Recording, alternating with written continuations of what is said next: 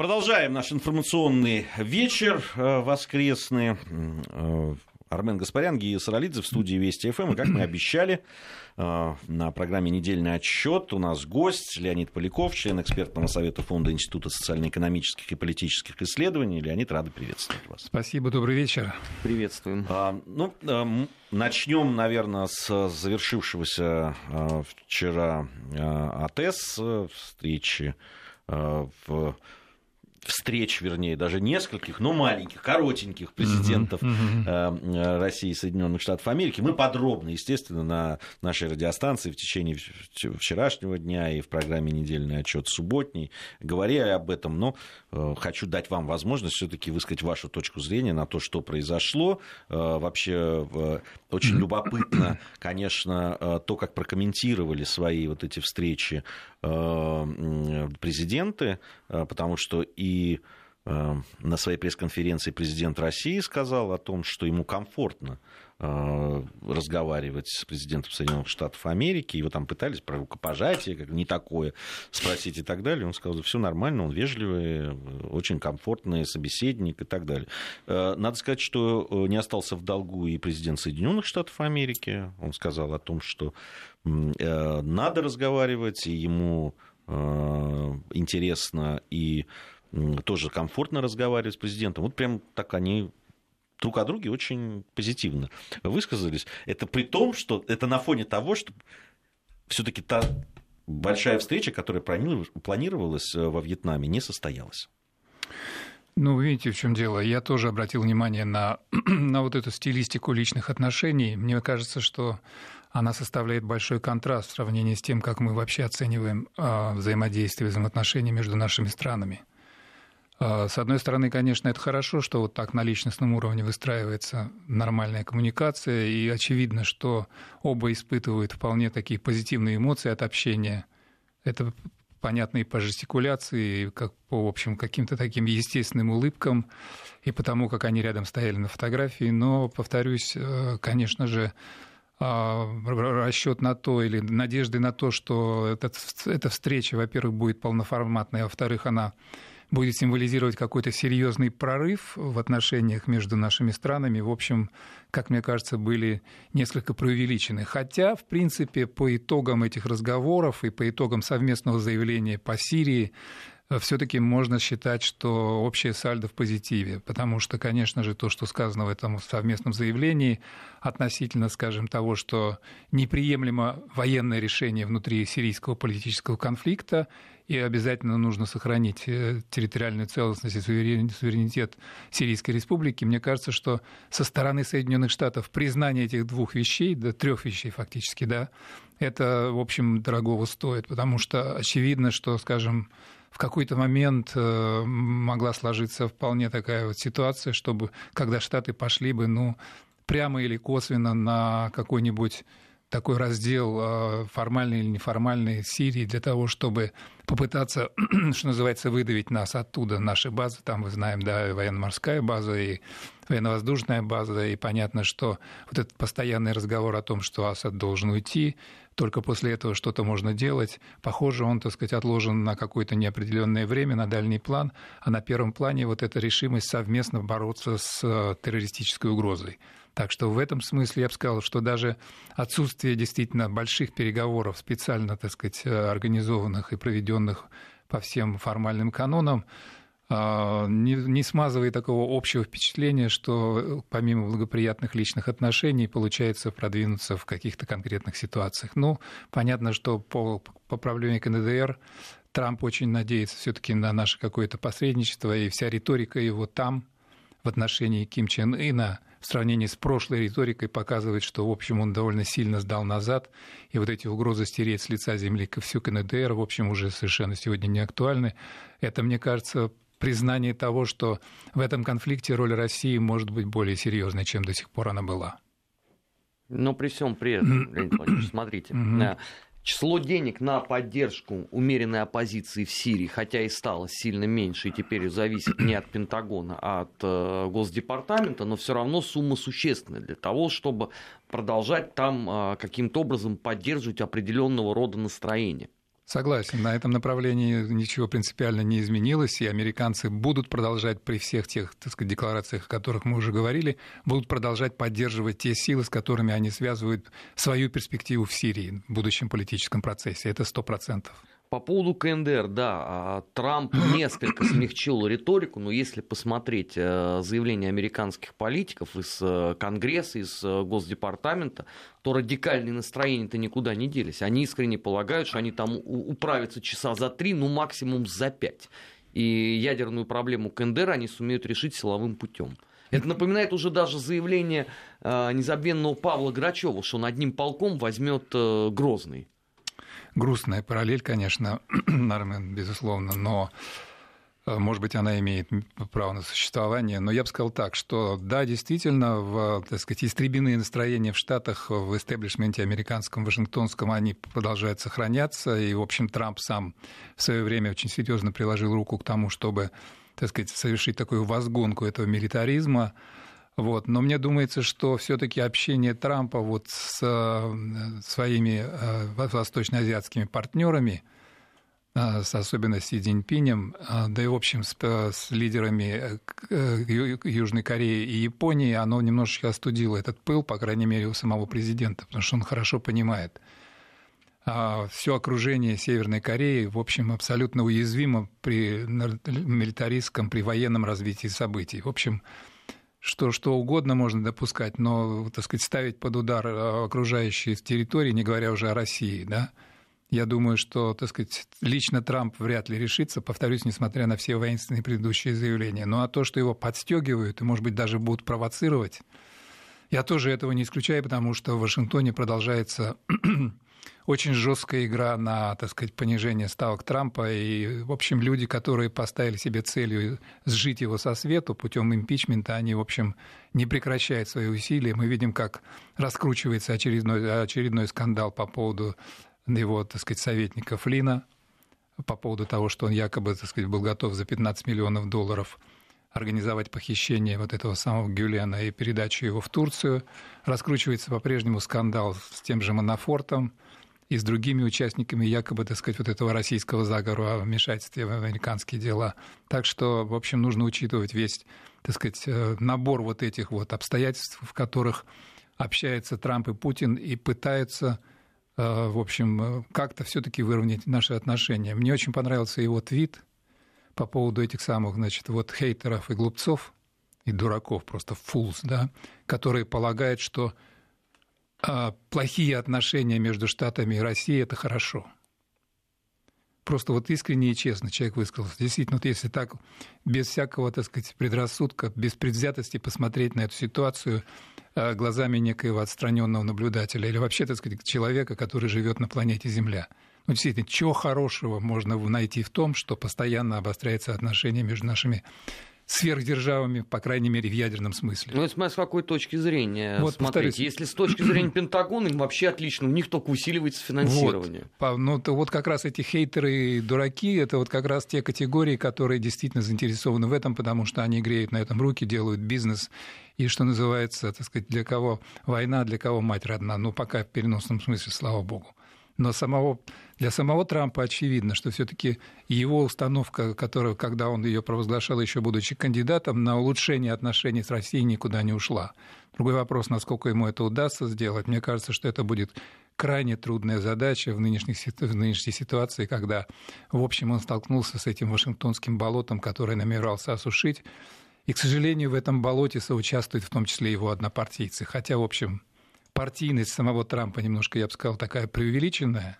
Ну, по формальному признаку он шел от республиканской партии. По формальной, конечно, да. Но, в общем, внутри республиканского истеблишмента он-то, конечно, абсолютно такая вот э, фигура своего рода изгоя. И этого даже, так сказать, до сих пор продолжает не скрывать его высокопоставленные в VIP однопартийцы республиканцы.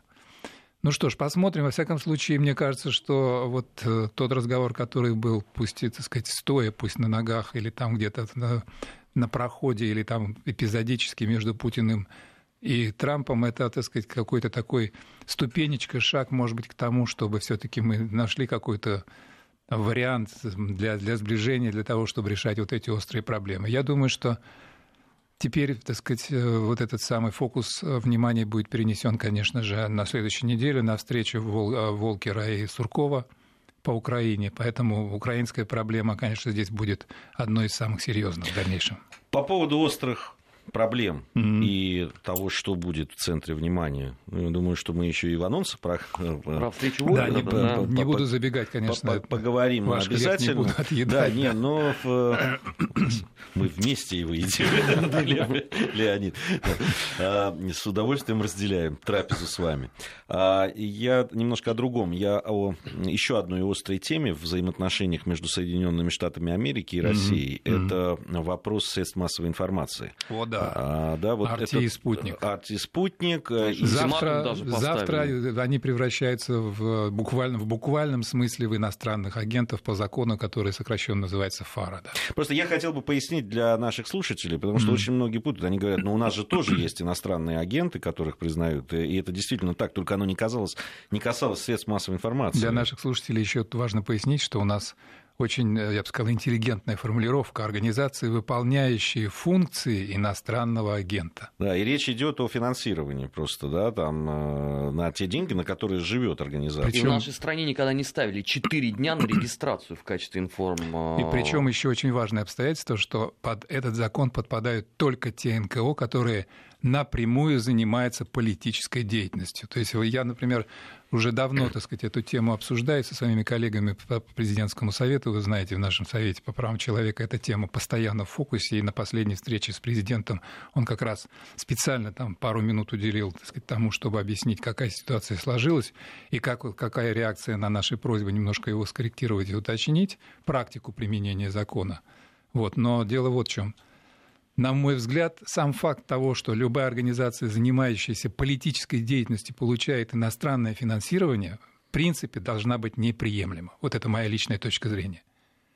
Но, так сказать, закон с моей точки получается фактически очень либеральный. Занимайтесь ради бога, неважно, кто вам платит, сколько платит, главное, вовремя отчитывайтесь и везде сообщайте, что вы, так сказать, действительно организация, выполняющая функции иностранного агента. Но вы правы, конечно, а, по отношению к СМИ этот закон не имеет никакого, в общем, так сказать, э, влияния. Поэтому то, что сделали американцы, ну, это просто... Я не знаю, что добавить к комментарию Маргариты Симоньян, да, главного редактора «Арти», который назвала это чудовищным хамством. Пожалуй, так оно и есть. К сожалению. Что мы должны сделать в ответ? Ну вот там планируется все-таки как-то в ответ, э, насколько я знаю, разрабатываются поправки к закону, которые позволят включать, скажем, так сказать, э, СМИ, разно, э, находящиеся, так сказать, в разных, э, что называется, эфирах, там, в интернете, на радио и так далее, тоже, так сказать, приравнять их к организациям выполняющим функции иностанного агента. Ну, там, в частности, о CNN идет речь и о «Голосе Америки». Хотя интересно, что свобода... Нет, нет, нет, речь идет о, о, о значит, этих самых, о СМИ, которые работают в России на русском языке. Да. Только. CNN работает у нас, насколько я помню. все таки канал, он транслируется... А у бюро, по-моему, какое-то есть. Может быть, оно и есть, но я имею в виду, что CNN работает на английском языке. Не, но у нас есть переводной. Так же, как и BBC.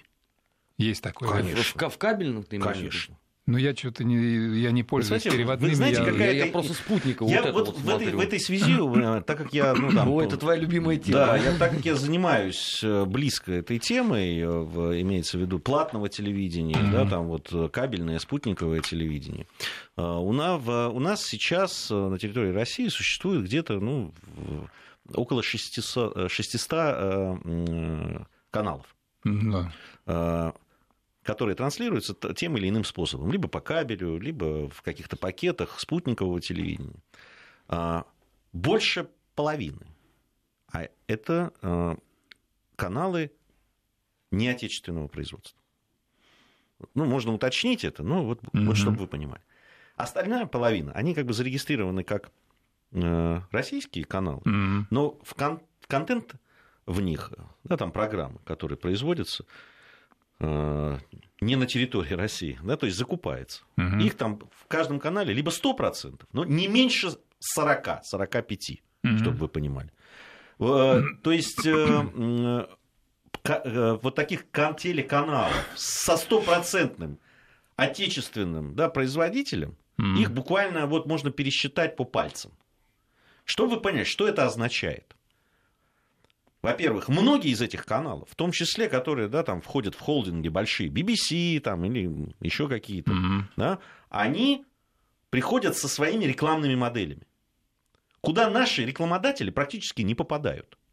Да, там, то есть это такое замкнутое производство. То есть они у себя там производят эти каналы, сами себе туда берут значит, людей, которые рекламируются, и приходят на наш рынок. При этом они значит, собирают деньги с наших потребителей, с mm-hmm. российских граждан, mm-hmm. да, э, эти деньги. А, нашим производителям, чтобы поставить рекламу, да, и как-то хотя бы использовать эту площадку, практически вот закрыт. И кроме этого, значит, их контент а, телевизионный, который они производят у себя, дая возможность зарабатывать студиям там, и так далее, они продаются еще нашим каналам. То есть они два раза зарабатывают mm-hmm. на этом, а даже иногда три но с наших людей точно дважды mm-hmm. напрямую. Это когда продают свой контент в, российские, в российским потребителям в виде каналов, и когда продают а, а, каналы для того, чтобы их транслировать. При этом стоимость канала, допустим, там, в, ну вот, входящего в такой большой холдинг, для распространителей иногда, сейчас не, не шучу, в сотни раз выше, чем э, телеканал российского производства. Вы понимаете, какая ситуация? Ой, Гей, импортозамещение. Вы, вы, да, вы намекаете на то, что надо пойти по принципу я импортозамещения. Не намек, я не, не, не намекаю ни Или на что. хватит нам легионеров на телевидении, вот, да? Мне, мне кажется, что ну хотя бы в равные условия поставить. Ну вы же но, понимаете, но это, это же... немножко другая история. Вот другая. Все-таки RT и спутник это чисто политические а репрессии. А вы считаете, что здесь нет совсем политики? Нет, я имею в виду, что все-таки то, о чем вы рассказываете, это в первую очередь бизнес. Конечно же, там присутствует тоже, конечно, политический аспект. Это, в общем, отрицать невозможно потому что так называемая soft power это все ну, равно, это все равно разновидность политики. Мы же, мы же понимаем, они даже в, в программах о путешествиях рассказывают не о нашей стране. Продвижение а определенных других. ценностей это безусловно политика. Ну же вы понимаете. На это надо научиться, то, э, так сказать, адекватно реагировать, но я к тому, что вот тот случай, э, который стал поводом для нашего разговора, а именно репрессии, я считаю, что это правильное слово, репрессии против Арти и против спутника, это, конечно, чисто политическое преследование, и на него нужно реагировать в первую очередь тем же адекватно, так сказать, в том смысле, что а, работать э, по такому же принципу со СМИ, которые на русском языке вещают в основном э, с политическим контентом. Мне кажется, здесь вот это комплексный вопрос. Здесь э, нужна, нужна государственная какая-то государственная политика, потому что здесь переплетается и экономика, и политика, и философия да, там жизни, и да, какие-то повед... поведенческие безусловно. стереотипы людей и так далее. Понимаете, а, а, оно, их одно от другого отделить невозможно. Но не было прецедентов таких. Даже Вы в понимаете, холодной не, войны не, не один, происходило этого. Э, понимаете, не пробиться, что нашему кино, как говорят, мы не такое кино. Да понятно, что э, и, и кино мы умеем снимать. Можно подумать, когда было великое советское кино, ему давали возможность, особенно там, пробиться на э, экраны мировые. Да нет, конечно. И не потому, что хорошее оно или плохое, а потому, что там все закрыто.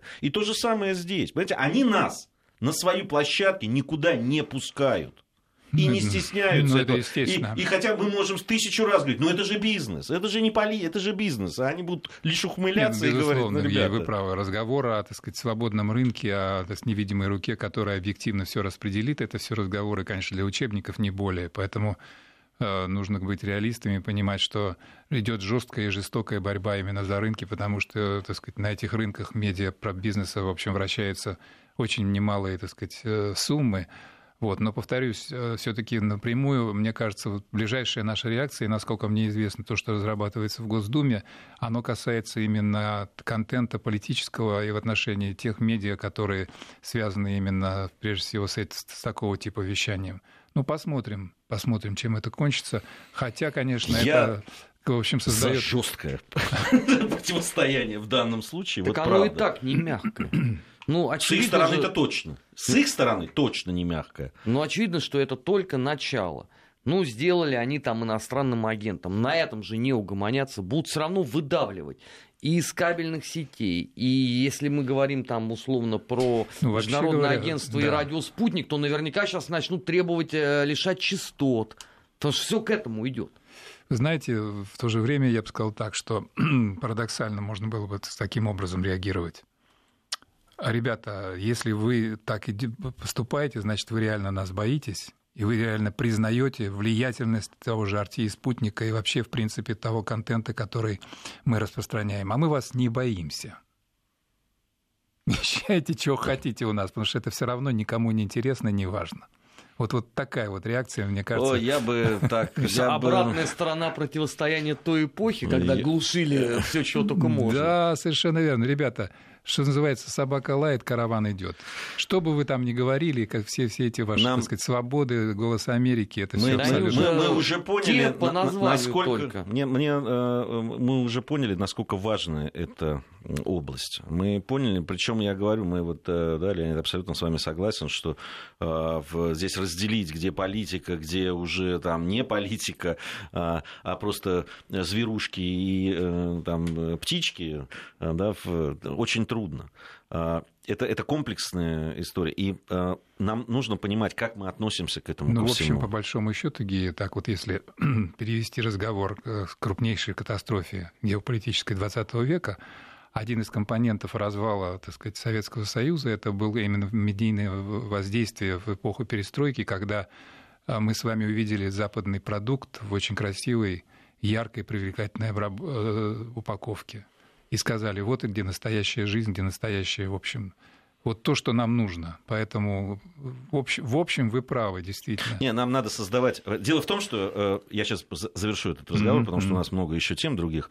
Э, дело в том, что, воспользовавшись, как во многих областях, вот тем, что происходило у нас в 90-е годы, они фактически, да, эти ребята захватили вот э, это, этот блок. Понятно, что нам там большими усилиями удалось там федеральные каналы, хотя количество купленных программ по франшизе там, и так далее, по различные, да, там, э, их очень много, правда. Вот, но, Наши, по-моему, но то, что касается... две вообще, в принципе, да, но, КВН но... и что, где, когда, все остальное вот, франшизы. Есть да. еще другие, а. но все равно много, много. Ага. Вот, и, но это отдельный разговор. Но что касается вот, э, вот эти услуги платного, по разным причинам, они были просто захвачены, практически, фактически монополизированы этими ребятами. Там э, им пришлось подвинуться, потому что приняли определенные законы, там 80% должно быть э, российского да, капитала, mm-hmm. там, участия в программах и так далее. Но сам, сама контентная история, сама вот эта программная история, наполнение, она не изменилась. И нам нужно создавать национальную э, национальную индустрию, вот да. эту, потому что она связана с человеком, с его потребностями, с его взглядом на жизнь, с его взглядом на какие-то философские вещи и так далее. Я вот одну, одну зачитаю вот э, смс, которая нам пришла, mm-hmm. и мы закроем. А, импортные каналы действительно мало показывают Россию. Например, на одном из каналов пакета Discovery была передача из цикла «Как это сделано». В ней показали, как корейцы строят газовые танкеры, финны делают бумагу, а русские вырезают матрешек и разливают водку. И так постоянно. Либо Америка, либо Европа, либо страны Азии. России почти нет. Да. Нам надо самим научиться рассказывать о себе так, чтобы не нужно было смотреть постоянно по сторонам. Вот, вот, я согласен абсолютно. Напомню, что у нас э, в гостях сегодня член экспертного совета Фонда Института социально-экономических и политических исследований Леонид а, Поляков. Э, совсем скоро мы э, будем говорить и о других событиях недели. Их много, их интересно, некоторые с футболом связаны. Я обещал, что мы обязательно с вами это обсудим. Ну, не сам футбол, а вот да, скандал, который вокруг него был. Сейчас новости. Недельный отчет. Подводим итоги. Анализируем главные события. Продолжаем а, подводить итоги недели. Леонид Поляков, член экспертного совета Фонда Института социально-экономических и политических исследований. А, очень много а, Вчера просто социальные сети взорвались. Ну, с одной стороны, футбол все-таки сборная России играла с Аргентиной. тысяча. Да, да, полный Может, стадион. даже и больше. Там. Полный стадион, ну, там около 80, больше, меньше, ну, очень много. Практически аншлаг.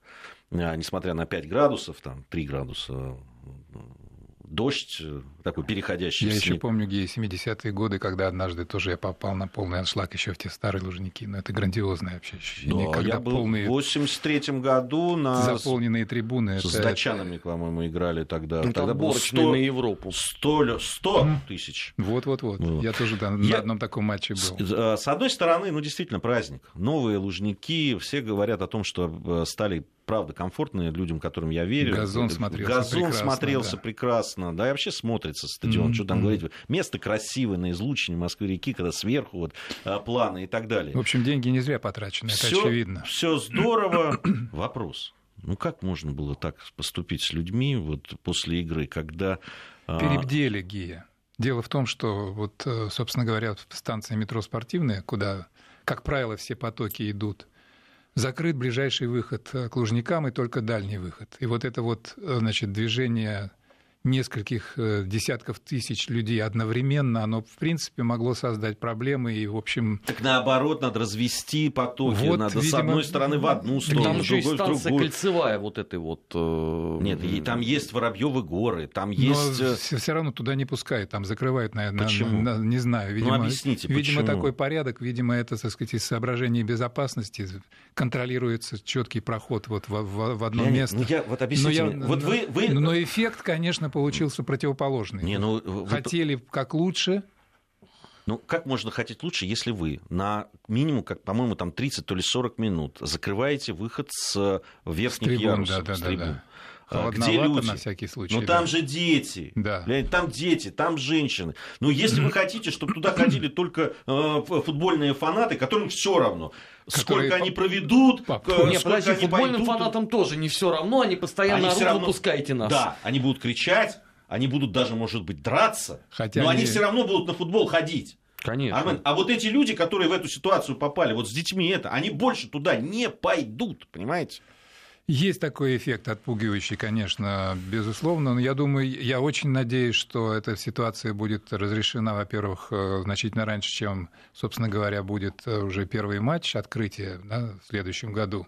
Ну, потому что, в принципе, это неудобно, конечно. Но что делать? Реконструкция совпала с ремонтом вот этого выхода. Сейчас несколько станций в Москве ремонтируют подобным образом.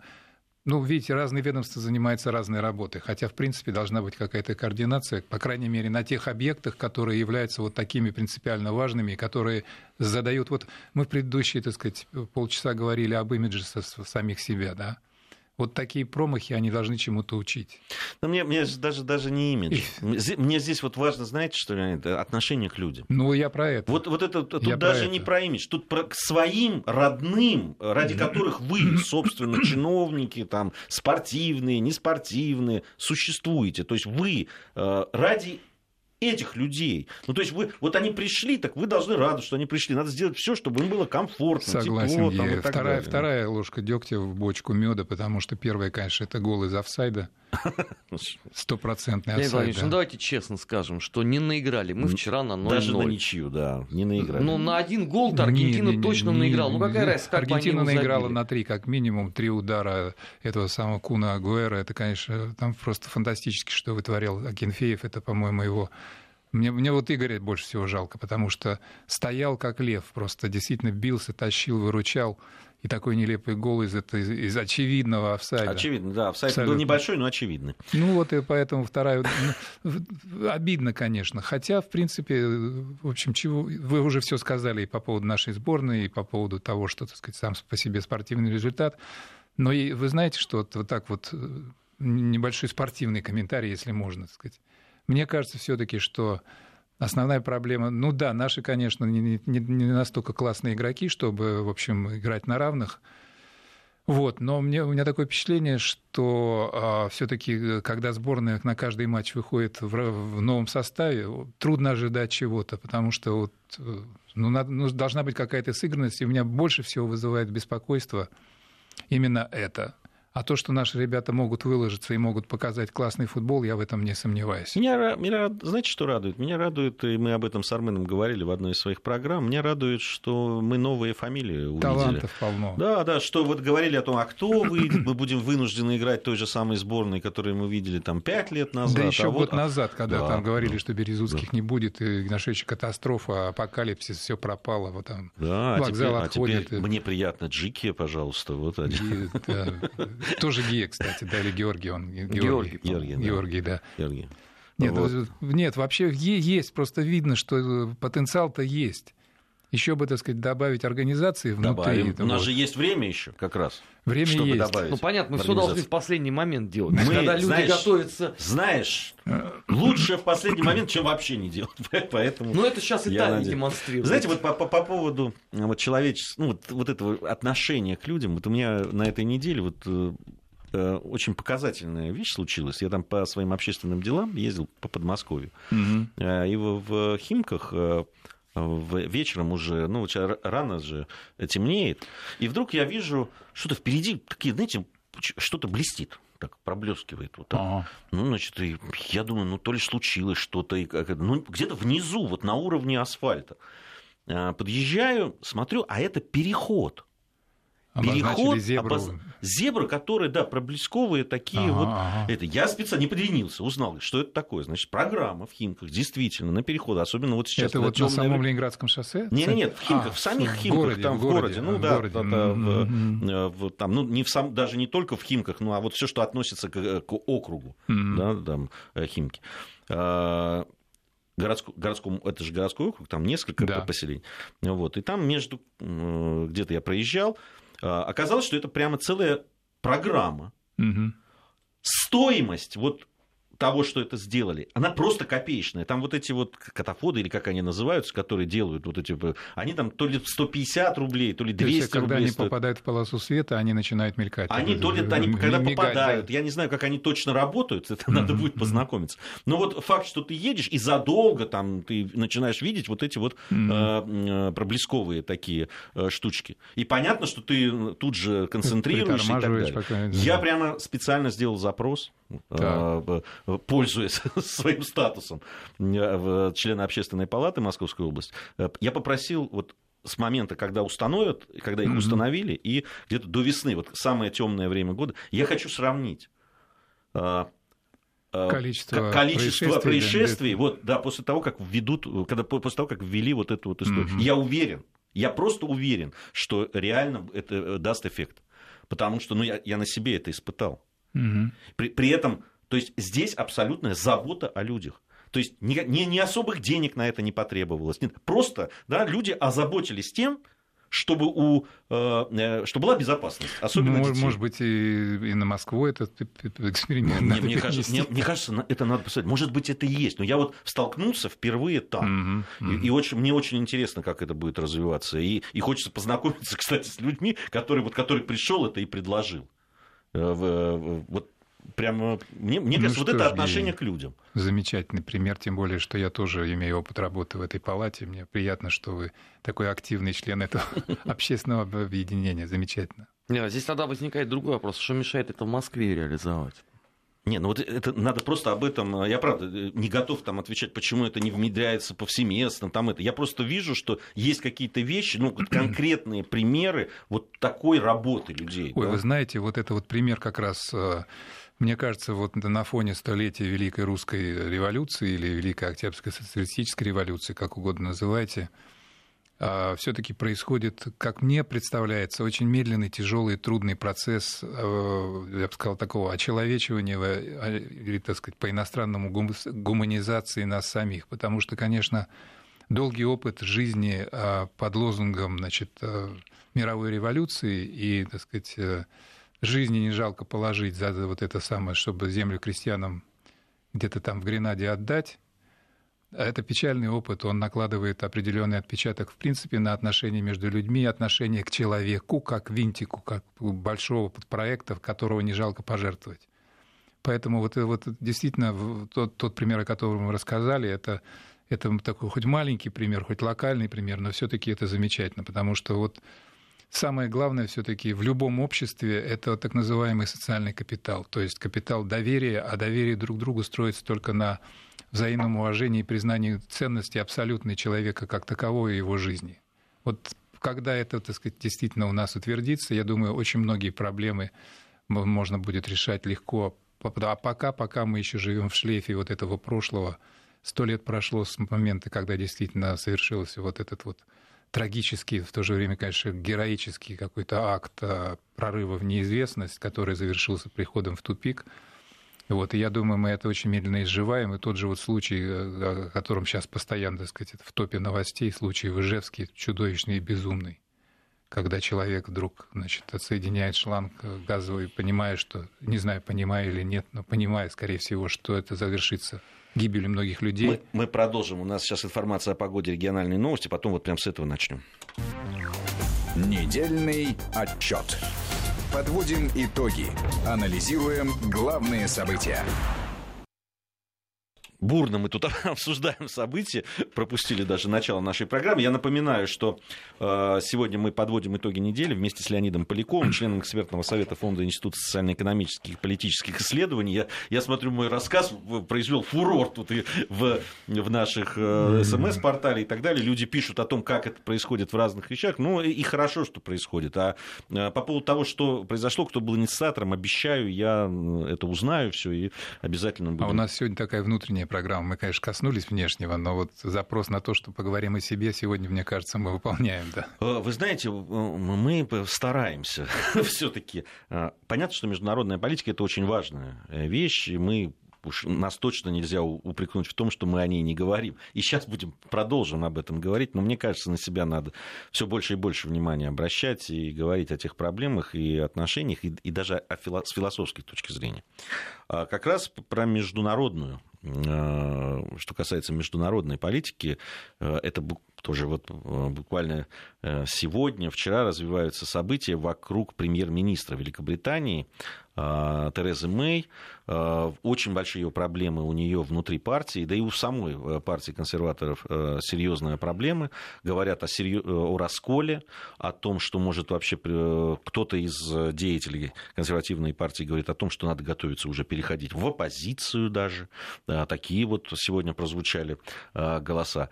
В основном все проходит раздел этот, ну, понятно, там много э, всяких э, нюансов внутри партийной жизни, но основной разлом это, конечно, отношение к Брекзиту и отношение того, э, как нужно вести себя с Европейским Союзом жестко или все-таки искать компромиссы.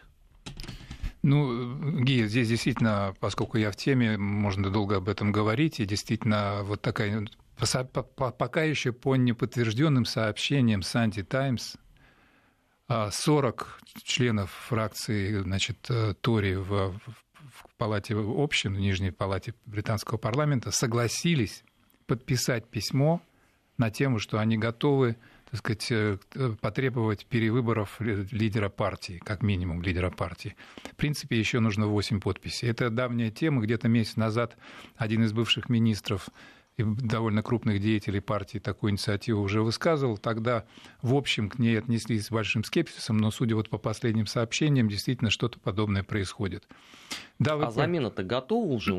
Да нет, в том-то и дело, что хотя, в принципе, там а, значит, некоторые британские комментаторы шутят на эту тему таким образом, что мы скоро доживем до того момента, когда любой Тори будет казаться лучше нынешнего премьера.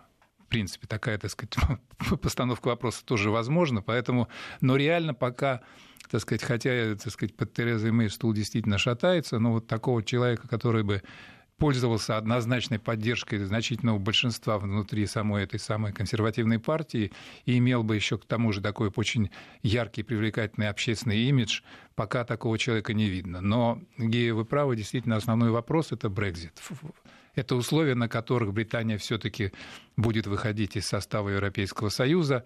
Здесь ситуация, она такая сложная, потому что, с одной стороны, Тереза Мэй проводит линию, даже независимо от того, у нее ведь в самом правительстве раскол. Есть так называемые брекзитиры, то есть люди, которые однозначно за выход, еще к тому же на, на самых жестких условиях по принципу uh, no deal uh, better than bad deal. То есть без сделки лучше, чем с плохой сделкой. Даже есть такие. Тот же Борис Джонсон, да, министр иностранных дел, или как это, foreign secretary. Да, лучше выйти, ничего не платить, Абсолютно, ничего не... да. Есть такие люди. Но, с другой стороны, есть люди, которые, скажем, за то, чтобы они не скрывали свою позицию во время референдума, они против того, чтобы Британия выходила из этого, так сказать, э, союза.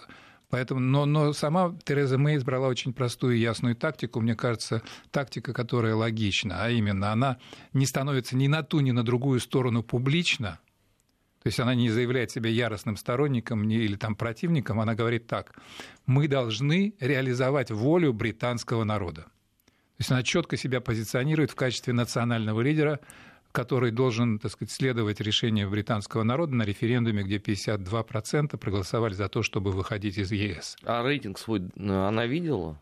доверие среди британцев, что она позиционирует себя как национальный лидер. А у нее выхода нет, Армен. Понятно, что рейтинг она прекрасно сознает, и понятно, что он достаточно невысок, но а у нее вариантов других нету.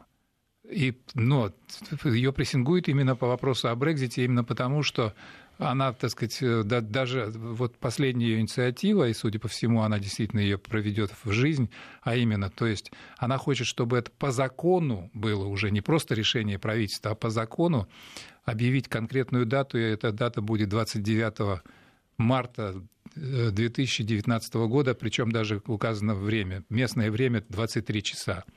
В это время должна будет Британия выйти из состава Евросоюза.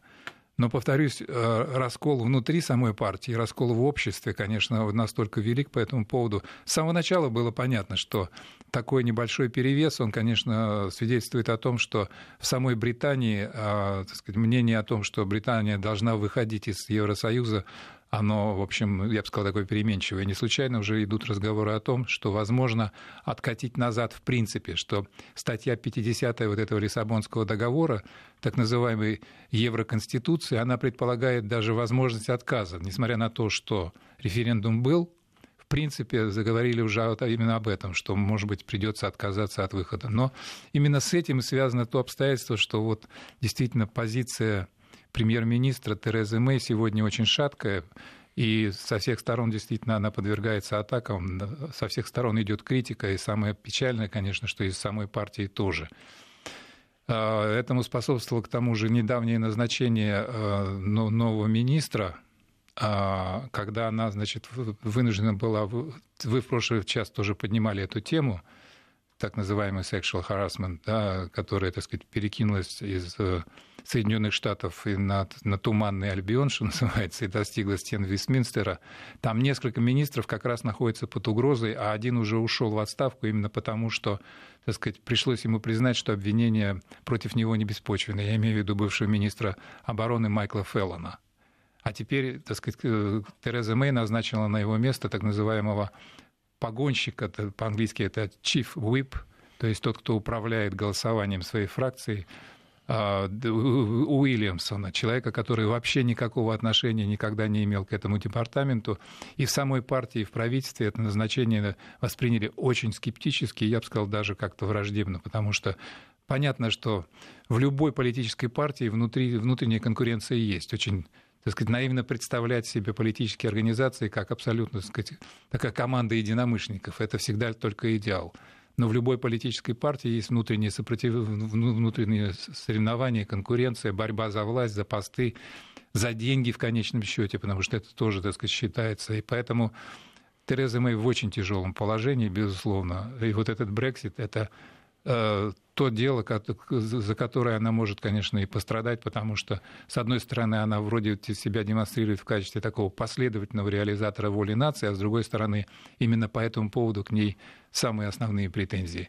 Ну и еще, конечно, Евросоюз добавил, что называется, подбрось, плеснул керосинчику, назначив двухнедельный срок, в течение которого Британия должна четко объявить, какую сумму она готова заплатить за выход из Евросоюза. Хватит разговоров да. вообще деньги на бочку, что называется. Или, по крайней не, ну, мере... Ну, разговоры, они понимают, что э, брита... британская сторона затягивает всячески переговоры, она всячески делает так, чтобы их ну, затянуть. Ну, ну, да. и... Переговорщик Дэвид Дэвис постоянно говорит ну. такие округлые оптимистические фразы, избегая разговора о самом главном. За сколько? То есть это вот вход рубль, а выход два, да, вот так по, по старой... Ну, Не, не они- только ведь Британия затягивает переговоры. Надо отдать должное, в Европе занимаются ровно тем же самым. Не, они, они сами переговоры затягивают, но они хотят, чтобы там э, стали звучать э, конкретные цифры. При этом постоянно формула одна и та же. Мяч на британской стороне корта. Да, такая теннисная, как бы уже Намек терминология. на Умблдон, очевидно, Да, да, мячик, тонкий. мячик, ребята, на вашей стороне, скажите. Но это довольно жесткий подход. То есть очевидно, что у европейцев терпение заканчивается, и это как раз добавляет огоньку, что называется, в местные споры, в местный политический скандал. И э, действительно а, не исключено, во всяком случае, судя по тому, как так сказать, реагируют на это сами британские комментаторы, очень мало шансов, что на следующие выборы партия пойдет э, под руководством именно Терезы Мэй. Но о ее немедленной отставке или, так сказать, катастрофе самого кабинета пока речи не идет. Ну, у, у Европы другие проблемы есть. Пом- Помимо Брекзита, э, там, да, там в Каталонии сегодня 750 тысяч вышло опять. А там не затихает. Да, конечно. 750 тысяч вышло, теперь они требуют, э, ну, собственно, освободить тех политиков, которые... Восемь человек, которые под приговором в 30 лет да, Да, про ходят. да. Пучдемона молчат. А Видимо, говорить? не понравился им поступок их недавнего лидера все-таки. Плохо он себя вел. Надо честно признать. Не, не этого от него ждали. Не мы даже. А Ну, во всяком случае, на роль, Мы Нель- вообще ничего не на- на роль Нельсона Манделы, в общем, он явно не тянет, это очевидно. Не Не готов 30 лет отсидеть, да. Не, не, то- не только Мандел, но Мандел. А, Ну, посмотрим, как будут развиваться события. Там действительно, ну вот, э, там 750 тысяч вышло сейчас. э, На следующий день могут выйти опять миллион, которые будут говорить о том, что не надо их не выпускать, и просто надо вышли, остаться. а еще и спели. Все, время нашей программы завершено. Большое спасибо э, Леониду, Леонид Поляков. Э, э, Мы совсем скоро будем уже анонсы какие-то.